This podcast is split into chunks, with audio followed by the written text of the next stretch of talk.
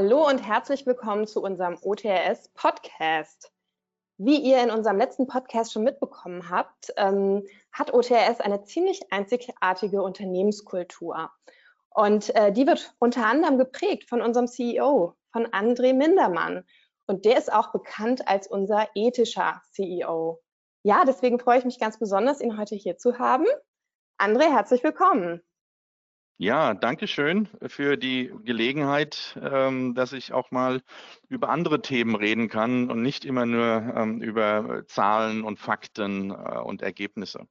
Ja, genau. Genau. Und es ist ja auch spannend, einfach mal von dem CEO andere Themen zu hören. Ähm, vielleicht, unsere Hörer kenne ich jetzt noch nicht. André, kannst du dich vielleicht kurz noch mal vorstellen?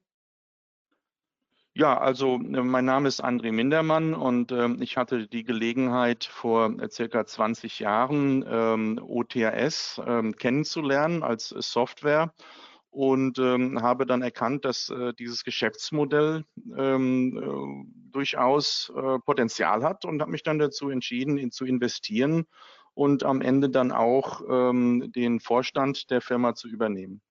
Mhm. Vielen Dank dafür schon mal. Und ähm, zum Beispiel, ich habe ja gerade in der Einladung gesagt, du bist auch bekannt als der ethische CEO.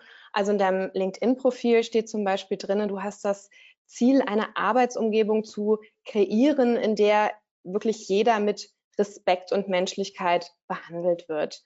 Ähm, vielleicht kannst du einfach nochmal erzählen, warum ist das, diese ethische Führung, besonders wichtig für dich? Na, ich denke, das hat ähm, zwei Perspektiven, die, die, die ich hier einnehmen kann. Das eine ist, dass ich davon überzeugt bin, ähm, oder sagen wir es mal andersrum, ähm, eine solche, äh, eine Firma an sich ist ja eine, eine Gemeinschaft, eine Gesellschaft von, von Menschen, die sich zusammenfinden, um einem gemeinsamen, ein gemeinsames Ziel zu verfolgen, um dadurch ähm, den Lebensunterhalt zu verdienen und auch Erfolg zu haben. Und äh, das ist so ähnlich wie vielleicht bei einer Fußballmannschaft. Das heißt, wir gewinnen alle zusammen, aber wir verlieren auch alle zusammen. Es geht also nicht darum, dass Einzelleistungen gefördert werden oder vielleicht Fehlleistungen bestraft werden, sondern wir als, als Team, als, als Ganzes, das, so ist es ja. Ne? Also die, die Summe der einzelnen Leistungen ergibt ja dann das Ergebnis der Firma.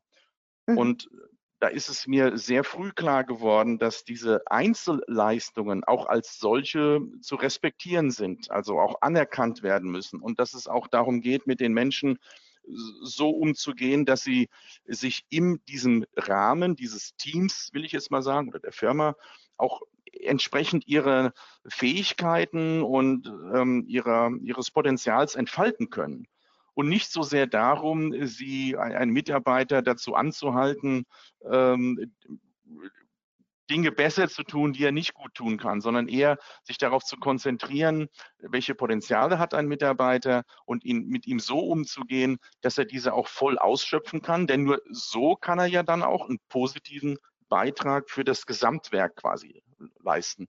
Und da will ich kurz nochmal, fällt mir gerade ein, weil ich sagte positiv. Ich glaube, das ist auch was ganz Wichtiges. Ich glaube, dass man nur in einer positiven Gesamtatmosphäre auch einen Erfolg erwirtschaften kann, erfolgreich arbeiten, leisten kann, wie auch immer. Und ganz nebenbei auch Spaß hat. Denn darum geht es ja auch irgendwo. Ne? Wir sind ja alle äh, Menschen mit einer begrenzten Lebenszeit und ich glaube, wir wollen alle die Zeit, die wir hier verbringen, äh, mit so viel wie möglich Freude und so wenig wie möglich Leid verbringen. Und Angst, meiner Meinung nach, war noch nie ein großer Motivator, um, um erfolgreich leisten zu können. Mhm. Okay, ja, spannend. Und ähm, ja, du sagtest jetzt, ähm, es geht ja eben darum, dass alle als Team arbeiten, dass man sich ähm, positiv entfalten kann. Es geht um eine positive Gesamtatmosphäre. Ähm, ich kann mir vorstellen, dass es viele CEOs gibt, die sagen, ja, das sehen wir ja auch so oder das, das machen wir ja schon. Ähm, würdest du sagen, dass es von deiner Erfahrung her, du bist ja auch gut vernetzt, dass es viele CEOs gibt, die schon so denken und das so praktizieren? Oder ist es eher was, was noch kommt, was, was jetzt gerade noch vereinzelt vorkommt? Ich denke, dass es im Kommen ist. Ich glaube, ich, ich glaube aktuell nicht, dass es äh, viele äh, Firmen gibt, die, die, die von einem geleitet werden, das so denkt wie wir. Mhm. Das hängt aber, also wir sind in einer besonderen Situation. Wir genießen eine sogenannte ähm, professionelle Autonomie. Das heißt, ähm, ich bin ja jetzt nicht nur der CEO, sondern auch der Hauptaktionär. Ähm, das heißt, ich bin zwar nach wie vor, weil wir ja auch als Aktiengesellschaft an der Börse gelistet sind, dem Aufsichtsrat und den Aktionären ähm, gegenüber verpflichtet. Ähm, jedoch habe ich die Möglichkeit, darauf Einfluss zu nehmen. Wenn ich mir also jetzt vorstelle, äh, ich habe natürlich auch äh, Freunde oder bekannte äh, CEOs, die, denen gehört aber die Firma nicht maßgeblich. Das heißt, die sind äh, darauf angewiesen, ähm, in einem bestimmten Zeitraum bestimmte Zahlen zu liefern. Und ähm, dadurch glaube ich, dass es ihnen nicht so sehr gelingen kann wie uns, dieses Ethical Leadership auch zu etablieren. Also man braucht ja auch eine gewisse, ähm, ja, wie ich sage, Autonomie mit Transparenz umgehen zu können. Auch mal das, auch mal schlechte Nachrichten, Nachrichten zu transportieren, ohne sofort Sorge zu haben, dass dein eigener Job ähm, in Gefahr ist. Und ähm, hin, hinlängliche CEOs, die haben äh, zwei oder drei Jahresverträge und wenn sie in diesen zwei, drei Jahren eben die Zahlen, die von den Aktionären oder den Aufsichtsräten, den Eigentümern, ähm, nicht, wenn sie diese Zahlen nicht liefern, so verlieren sie ihren Job. Das heißt, sie versuchen äh, dann auch leider auf Kosten der Mitarbeiter, manchmal auch auf Kosten der Kunden, äh, kurzfristige Ziele zu erreichen, ähm, nämlich jene, die auch in ihren Verträgen stehen. in meinem Vertrag stehen jetzt solche Ziele nicht. Mhm. Und das, mhm. hat, das, hat, das hat jetzt den Vorteil, dass äh, wir ein Leadership etablieren können, das langfristig und nachhaltig angelegt ist und nicht auf kurzfristige Quartalsziele aus ist, ausgelegt mhm. ist. Mhm. Okay. Im Grunde genommen hast du jetzt fast schon eine Frage beantwortet, die ich mir noch notiert hatte. Genau, und zwar, dass eben auch viele CEOs unter einem großen Zeitdruck Entscheidungen treffen müssen, dass sie vielleicht auch noch Druck haben von oben, von Investoren zum Beispiel und dass es da vielleicht manchmal gar nicht so einfach ist, sich wirklich ethisch zu verhalten, weil vielleicht auch manchmal gar nicht mehr viel, viel Zeit bleibt zum Nachdenken. Ähm, hast du da vielleicht so einen so Tipp, äh, oder einen Ratschlag an andere CEOs, äh, wie, wie sie ethisch handeln können? Das ist wirklich schwer. Was du gerade angesprochen hast, ist ja eigentlich der Entscheidungshorizont. Äh, das mhm. heißt, bei einem, bei einem Angestellten, das ist, geht zurück auf die Principal Agent Theorie. Bei einem angestellten Manager, äh, der, die Entscheidungshorizonte des angestellten Managers belaufen sich immer auf die Laufzeit seines Vertrages. Und innerhalb des Vertrages muss er Ziele erreichen. Und die versucht er äh, manchmal eben auch auf Biegen und Brechen, wie ich es vorhin sagte, auf dem Rücken anderer zu erreichen, weil es geht um ihn, um sein Leben, um seine Familie, um seine Ziele und um die Erfüllung des Vertrages. Ich weiß, äh, das Einzige, was ich vielleicht einem angestellten Manager, ähm, CEO raten könnte, wäre, schon fast platt ausgedrückt, äh, er sollte sich so verhalten, dass er sich morgens eben selber im Spiegel noch anschauen kann. Ja, aber, mhm. aber das ist auch, äh, weißt du, ich habe ich hab auch Bekannte oder die können sich morgens im Spiegel sehr gut anschauen, sind aber trotzdem ähm, gelenkt und geleitet von Zahlen und haben jetzt von Ethik nicht so viel Verständnis oder legen da jetzt nicht so viel Wert drauf. Das ist denen nicht so wichtig, weil sie vielleicht auch ein ganz anderes Menschenbild haben als, als mhm. ich. Mhm. Ich betrachte halt den, den Sinn und Zweck meines Daseins auf dieser Welt, ähm, dass ich das ohnehin schon existierende Leid nicht auch noch verschlimmern möchte. Also ich bin schon froh, äh, wenn es nicht schlimmer wird durch mich. Aber mhm, mhm. trotzdem ist mein Anspruch, es besser zu machen. Und zwar so, dass, dass äh, Menschen eine Freude haben im Umgang mit, mit, mit mir, mit dem Team, mit dem Produkt äh, insgesamt. Das betrifft natürlich auch die Dienstleister. Also Ethical Leadership bezieht sich für mich auch nicht nur auf Mitarbeiter, sondern auch die Partner und Firmen, die, die für uns Dienste leisten, die notwendig sind, um unseren Erfolg auch zu erwirtschaften. Es ist ein ganzheitliches Denken, ein, ein, ein humanes und Nachhaltiges auf lange Frist ausgelegt. Und das ist tatsächlich schwer für einen CEO, der einen zwei- oder drei Jahresvertrag hat, sich in diesem Rahmen äh, ethisch zu verhalten. Das, ich kann das nachvollziehen. Deswegen mhm. befürworte ich auch so etwas wie, wie ein Verantwortungseigentum. Das heißt also, auch die Eigentumsverhältnisse von Kapitalgesellschaften ähm, in andere Verantwortung zu legen mhm. nämlich in die Verantwortung zum Beispiel der Mitarbeiter oder auch der Kunden, der Lieferanten, alle, die an diesem Gesamtkonstrukt beteiligt sind. Mhm. Ja, du sagtest ja auch gerade, es ist eben auch so wichtig, dass man sich morgens äh, im Spiegel angucken kann. Aber ich kann mir auch vorstellen, dass ähm, da ja auch unterschiedliche Manager ganz unterschiedliche Gewissen wiederum haben, ne? je nachdem, ja, wie sie geprägt sind. Und für den einen ist es vielleicht das Normalste von der Welt, einen Mitarbeiter von einer Minute auf die nächste zu entlassen. Und äh, äh ein anderer würde das äh, nicht fertigbringen oder äh, äh, hält das nicht für, für ethisch korrekt. Ne? Also wahrscheinlich ja, ist da auch die Bandbreite ganz groß. Ich denke auch, ich denke, das ist eine, eine innere Einstellung. Ich mhm, genau. Okay, nochmal ähm, zu, zu einer Frage, die ich ähm, anfangs schon gestellt hatte, ähm, ob das jetzt ein bisschen mehr wird, dass, dass ähm, Manager sich Gedanken machen über ethische Führung. Du sagtest ja, dein Eindruck ist, das kommt jetzt ein bisschen ins Rollen. Ja. Meinst du, das hat auch mit der Corona-Pandemie zu tun, mit unserem veränderten Arbeiten, mit einer Krise, mhm. die plötzlich auf uns reingebrochen ist, sodass wir eigentlich zusammenhalten müssen? Ich denke ja. Ich hatte ich, ich bin äh, gestern ähm, geflogen, also ich war jetzt ein paar Tage mal im, äh, im Ausland und während des äh, Fluges habe ich jetzt von zwei Passagieren ähm, die Aussage gehört, wir müssen zusammenhalten. Das hatte ich vorher noch nie gehört. Ja, und das ja. ist mir aber auch schon mal im Supermarkt passiert.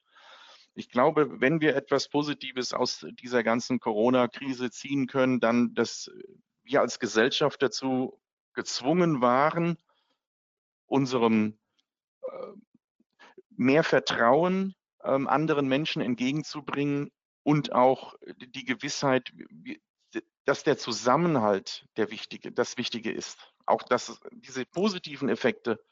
Also nehmen wir mal durch die Corona-Krise sind viele Unternehmer dazu, ich sage jetzt mal, gezwungen worden, ähm, ihre Mitarbeiter von zu Hause aus arbeiten zu lassen eine Selbstverständlichkeit für die OTS AG. Wir haben von Anfang an allen unseren Mitarbeitern Freiräume gelassen, eine freie Entscheidung darüber gelassen, wo sie arbeiten und wann sie arbeiten.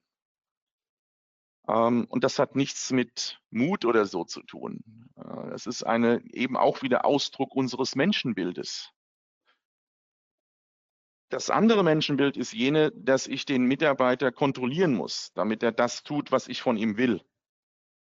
Und durch diese Krise kam es dazu, dass äh, viele Unternehmer eben ihre Mitarbeiter von zu Hause aus arbeiten lassen mussten und jetzt vermutlich erkennen, dass das ja gar nicht so schlecht ist. Dass die Mitarbeiter mhm. eben nicht, also sagen wir, wieder erwarten, nicht so, wie man es vielleicht äh, glaubt, äh, sich faul auf die Haut legen, sondern vielleicht ganz andere kreative Kräfte ähm, zum Ausdruck bringen. Also viel produktiver vielleicht sind. Ähm, da gibt es ganz, ganz viele unterschiedliche Erscheinungsbilder. Aber die Beschäftigung mit diesem Thema ist jetzt plötzlich kein Tabu mehr. Und das ist, glaube ich, worum es geht. Dass man sich damit auseinandersetzt. Ich will jetzt nicht sagen, dass das gut oder schlecht ist, sondern alleine nur, dass wir dazu gezwungen waren, auf Homeoffice auszuweichen, führt dazu, dass sich jeder damit jetzt auseinandersetzt. Ob wir das vielleicht in der Zukunft nicht mehr und häufiger machen wollen. Und ich glaube, das ist, glaube ich, einer der Gründe, äh, warum ich glaube, dass dieses Ethical Leadership ähm, auf den Vormarsch ist. Der andere Grund ist, äh, wie wir mit unserer Natur umgehen. Grundsätzlich das Wort Nachhaltigkeit. Das sollte sich eben nicht nur auf äh, Ressourcen, natürliche Ressourcen beziehen, sondern auch auf menschliche Kontakte zu unseren Kunden, zu den Lieferanten, zu den Mitarbeitern.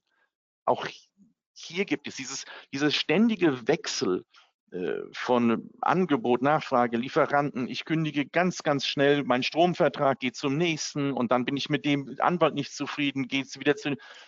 Das führt dazu, dass diese, diese Kontakte, diese menschlichen Kontakte nicht mehr gepflegt werden und es dadurch eine gewisse Belanglosigkeit bekommt.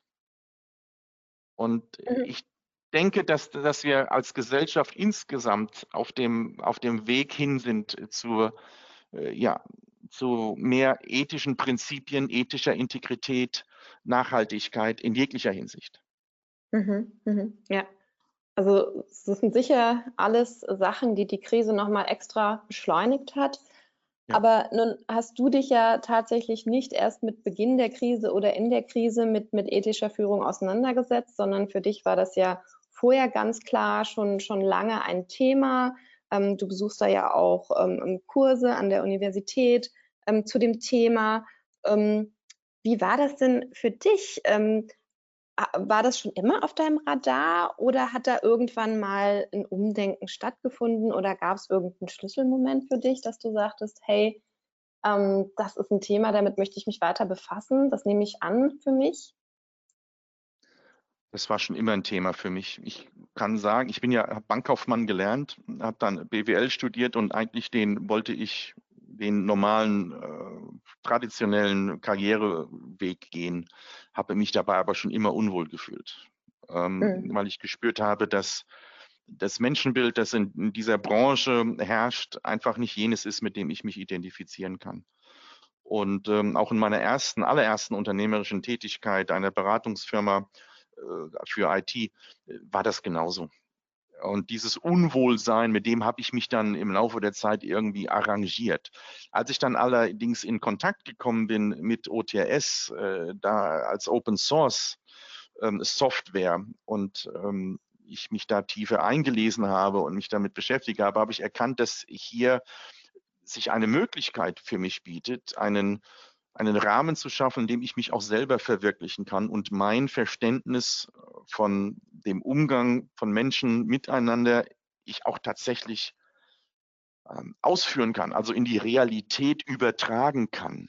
Also durch meinen eigenen Beitrag und ich nicht mehr so sehr ähm, als Beifahrer passiv mit ansehen muss, ähm, äh, ja, wie mit Menschen umgegangen wird. Und diese Chance habe ich dann wahrgenommen.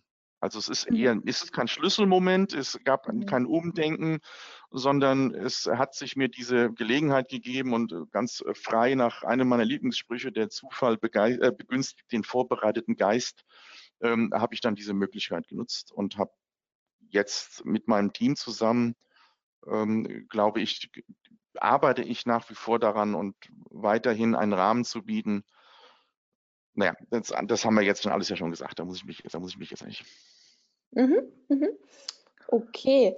Ähm, André, welchen Rat würdest du jetzt ganz jungen Menschen auf den Weg geben, die vielleicht ein Unternehmen gründen möchten oder vielleicht auch einen, einen Job neu starten ähm, im Hinblick auf ethisches äh, Verhalten? Weil du hast ja gerade gesagt, es gab auch Situationen für dich, da hast du dich unwohl gefühlt und diesen Unwohlheiten hast du dich arrangiert. Würdest du dann den jungen Menschen empfehlen, was zu verändern in dem Moment, in dem sie sich unwohl fühlen? Oder ist es so, dass man da vielleicht doch einfach mal mhm. durch muss?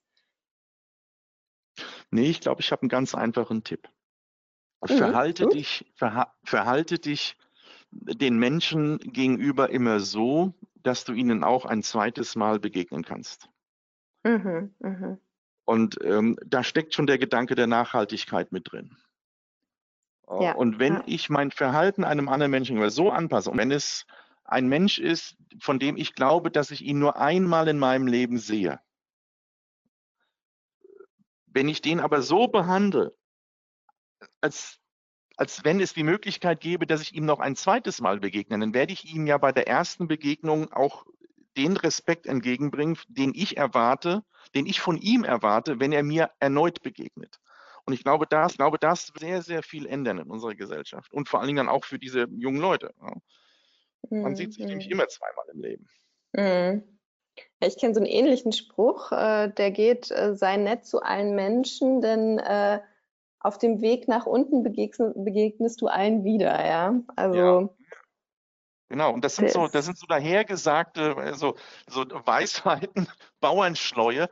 Aber in meinen 55 Jahren kann ich sagen, ich habe das schon dutzendfach erlebt. Und wie froh war ich, dass ich damals vor 10, 15 Jahren oder wann auch immer ähm, mich ordentlich verhalten habe und fair und respektvoll. Weil mhm. es kommt dann wieder zurück. Ja. Und es, es ist auch für mich dann wieder was Gutes. Und, und das setzt sich ja fort an solches Verhalten in der Gesellschaft. Mhm. Mhm. Und ähm, wie verhältst du dich, wenn du jetzt merkst, dass sich einer deiner Mitarbeiter so gar nicht ethisch verhält? Wie reagierst du da? Ja, das ist tatsächlich ein, ein Konflikt. Ja, den versuche ich dann eben ähm, gemeinsam mit meinen Kollegen äh, zu lösen. In, in, Gesprächen, bis dann irgendwann vielleicht der Punkt gekommen ist, in dem wir gemeinsam zu der Entscheidung kommen, dieser Mensch passt so wenig in unsere Gesellschaft, in unsere Firma, in unser Team, dass wir uns dann leider trennen müssen. Mhm. Schweren mhm. Herzens, weil ich denke, dass jeder Mensch einen Platz hat und dass wir für, für, für, für alle Menschen oder für viele, muss ich ja dann eigentlich sagen, auch die Gelegenheit bieten können, sich zu entfalten. Aber wenn es dann halt nicht passt, also wenn jetzt jemand äh, zu uns äh, käme, wir haben natürlich einen, einen, super Auswahlprozess. Das heißt also, in der, in der Personalsuche und Selektion haben wir ein, ein bärenstarkes Team, das natürlich mit äh, methodisch ähm, ausgebildeten, das sind methodisch sehr gut ausgebildete Menschen, die genau darauf achten, dass wir eben auch Charakter, Charaktertypen zu uns bekommen, die auch offen sind für diese Freiheit, die wir ihnen bieten. Das muss man ja auch als, als Mensch wollen, nicht wahr? Dass man sich, weil Freiheit hat ja auch immer was mit Verantwortung zu tun. Es ist ja nicht immer nur schön und witzig von zu Hause aus zu arbeiten oder sich frei äh, entfalten zu können, sondern man hat ja auch Verantwortung seinem Teamkollegen gegenüber. Und äh, das muss man alles auch in den Einklang bringen. Also sollte es dann trotzdem mal dazu kommen, dass es einen Mitarbeiter gibt, der überhaupt gar nicht dazu passt, also der jetzt sich plötzlich als, als Frauenfeind zeigt oder als, keine Ahnung, als homophob, ähm, dann werden wir uns trennen müssen von den, von den Mitarbeitern.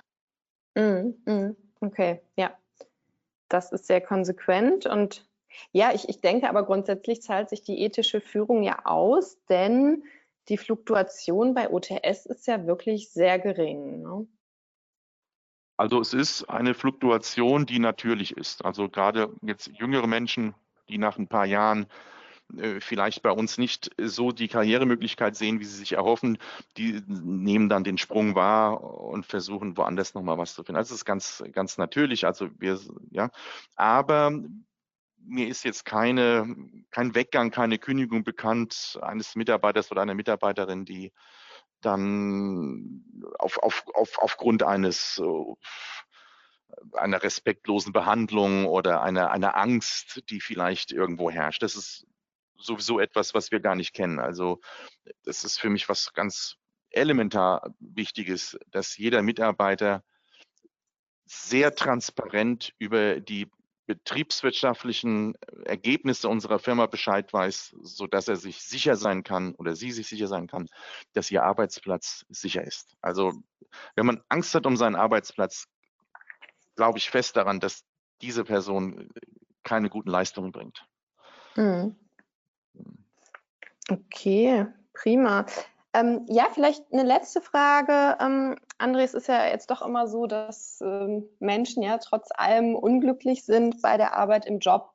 Ähm, ja, sie sitzen acht Stunden am, am Schreibtisch und äh, ja, sind, sind scheinbar doch nicht, nicht glücklich damit. Und oftmals lässt sich das tatsächlich auch auf eine schlechte Führung zurückführen und, und vielleicht auch auf eine unethische Führung. Ähm, was glaubst du, was könnte man denn machen, um das zu ändern oder um dieses Thema noch stärker in das Bewusstsein der Menschen und der Unternehmen zu rücken? Also muss man da vielleicht noch früher auch anfangen mit dem Thema, schon in der Ausbildung? Was sind da so deine Gedanken? Im Kindergarten. Ich glaube, das ist ein gesellschaftliches Problem, äh, weil diese Führungskraft, die eben äh, keine ethische Integrität besitzt oder sie nicht anstrebt, also ich bin so ohnehin der Meinung, dass es ähm, die ethische Integrität äh, sehr schwer umsetzbar ist, aber man sollte sie erstreben.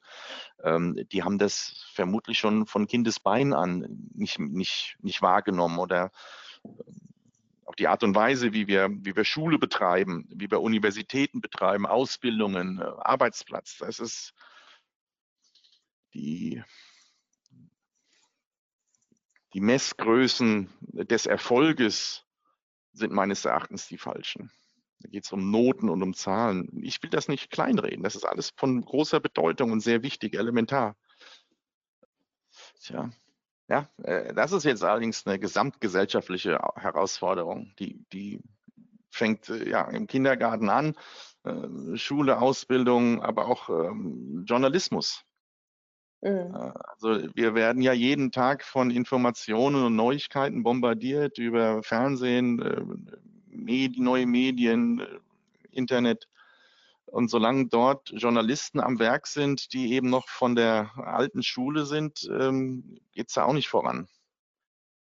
Aber was ich glaube, was wir tun können, eben, das ist ja das OTRS leistet einen Beitrag zur gesellschaftlichen Veränderung. Das ist unser Anspruch auch.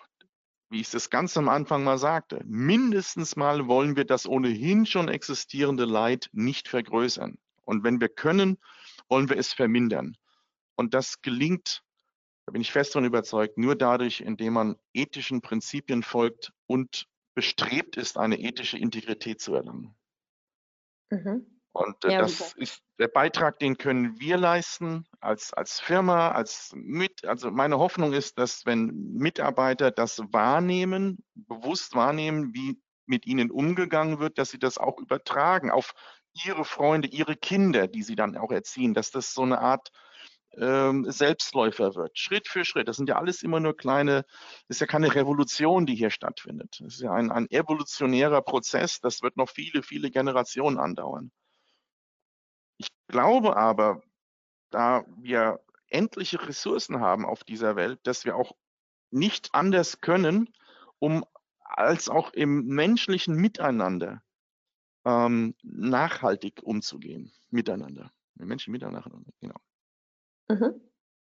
Ja, das war doch ein schöner Abschlusssatz. Ähm, André, das war es soweit von meiner Seite. Gibt es noch was, was du noch loswerden möchtest an dieser Stelle? Hm, nein, also ich Nein, ich freue mich wirklich, dass wir die Gelegenheit, also ich die Gelegenheit habe, mich dazu mal zu äußern, auch einem größeren Publikum gegenüber und bin gespannt ähm, auf äh, das Feedback. Ich hoffe, es ist äh, kontrovers, also äh, nicht nur Zusagen, sondern vielleicht auch Ablehnungen würde ich begrüßen, damit ich mich damit auch ähm, auseinandersetzen kann, konstruktiv. freue ich mich drauf. Ja, super. Vielen Dank. Es war echt sehr spannend, da ein bisschen mehr zu erfahren über deine Gedanken und auch an die Zuhörer einen Dank an dieser Stelle für eure Zeit. Und ähm, falls es euch gefallen hat, markiert ähm, das gern mit einem Like oder lasst uns hier einen Kommentar. Vielleicht habt ihr auch noch Wünsche, was ihr beim nächsten Mal gern hören möchtet. Ihr könnt André auch finden auf LinkedIn unter André Mindermann. Auch hier könnt ihr ihn gern kontaktieren. Wenn ihr mehr über OTS erfahren wollt, ähm, kommt einfach mal auf unsere Website www.otrs.com. Und dann bleibt gesund und bis zum nächsten Mal. Tschüss. Tschüss.